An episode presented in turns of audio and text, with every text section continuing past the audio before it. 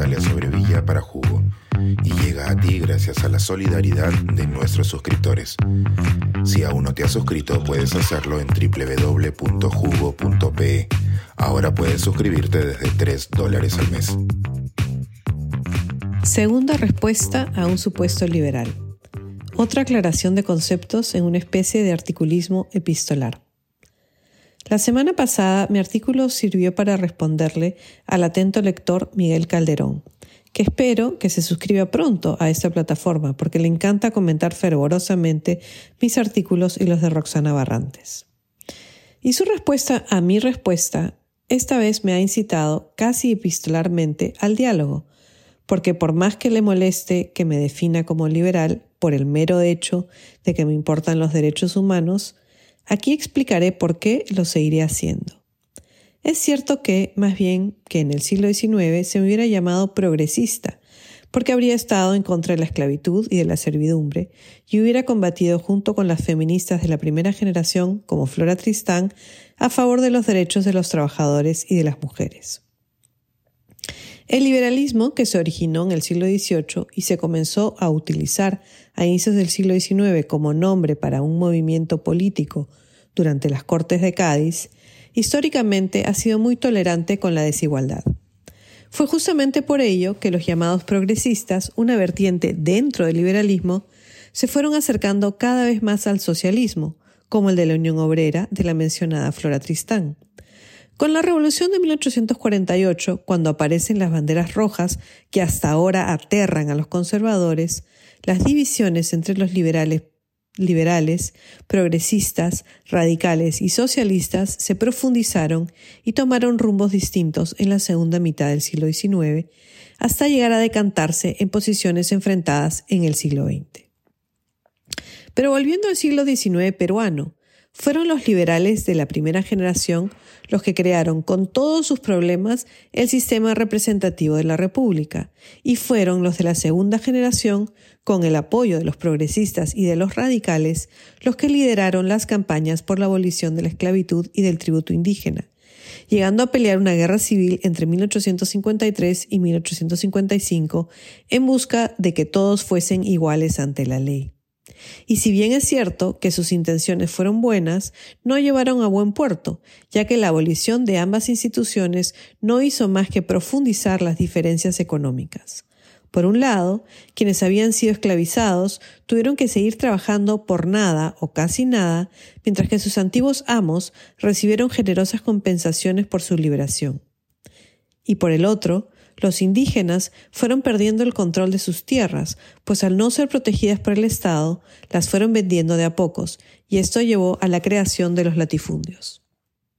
A mediados del siglo XIX, el liberalismo peruano, con el apoyo de los progresistas y radicales, aspiraban a la igualdad de todos ante la ley, pero no logró más que preservar e incluso empeorar las diferencias económicas. Hacia finales del siglo, el liberalismo fue mutando cada vez más, influenciado por las ideas del cientificismo social y las teorías de la diferencia racial, que llevó a que en 1896 se limitara el acceso al voto solo a los hombres que sabían leer y escribir. Hasta ese momento, la legislación electoral peruana de Cádiz en adelante había permitido que todos los hombres que no se encontraban en una situación de servidumbre pudieran votar.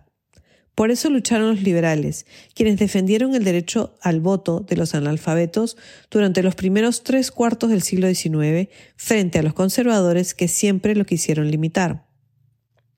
Pero volvamos a la respuesta del lector Miguel Calderón, quien insiste que en el corazón del liberalismo está, cito, la propiedad privada, de ella deriva el libre mercado como librecambismo. Cierro comillas. Ahí me temo que no podemos estar de acuerdo, ya que si bien la propiedad privada importa, no es a mi juicio el concepto central del liberalismo, sino la libertad y la igualdad. Me llama mucho la atención cuando dice que SIC, cito, tampoco debe caer en el relativismo simplón de eh, hoy en día, en que cualquiera que no sea conservador sería liberal, Así un socialista podría ser liberal o el abortista, o llamar liberal a quien se acuesta con medio mundo. Nada de esas cosas tiene que ver con el liberalismo. Ahí nuestras discrepancias se acentúan, justamente porque para mí importa la libertad de una mujer de decidir sobre su cuerpo o de interrumpir o no un embarazo. El derecho al aborto es netamente un principio liberal, al igual que la libertad sexual, de decidir con quién quiere acostarse, si con medio mundo o no los siguientes párrafos de la respuesta del señor Calderón son tan delirantes que no merecen respuesta, pues me acusa de una letanía de cosas que parecen sacadas de un panfleto para atentos lectores del diario Expreso o televidentes de Willax. Quien quiere entretenerse puede entrar a mirarlos aquí. Ahí quedan para ilustrar sus dificultades para mantener un debate alturado y su tendencia a esgrimir ideas alejadas de la realidad. Su último párrafo, sin embargo, delata el motivo real por el cual se ha ocupado de mi columna por segunda semana consecutiva.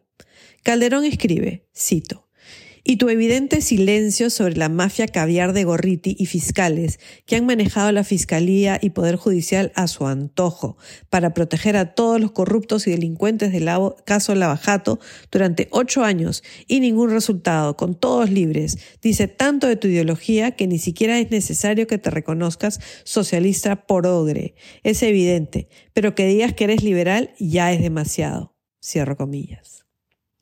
Evidentemente, lo que le molesta a él y a quienes han sido secuestrados por este tipo de sesgo colectivo es que no me sume al absurdo cargamontón contra Gustavo Gorriti, el periodista que más ha hecho por luchar contra las mafias en el Perú.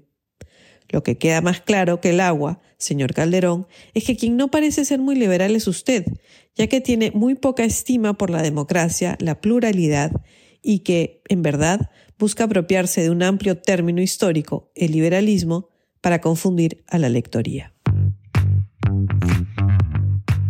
Suscríbete a Jugo y espía en vivo cómo se tramó este artículo. Nuestros suscriptores pueden entrar por Zoom a nuestras nutritivas y divertidas reuniones editoriales. Suscríbete en www.jugo.pe.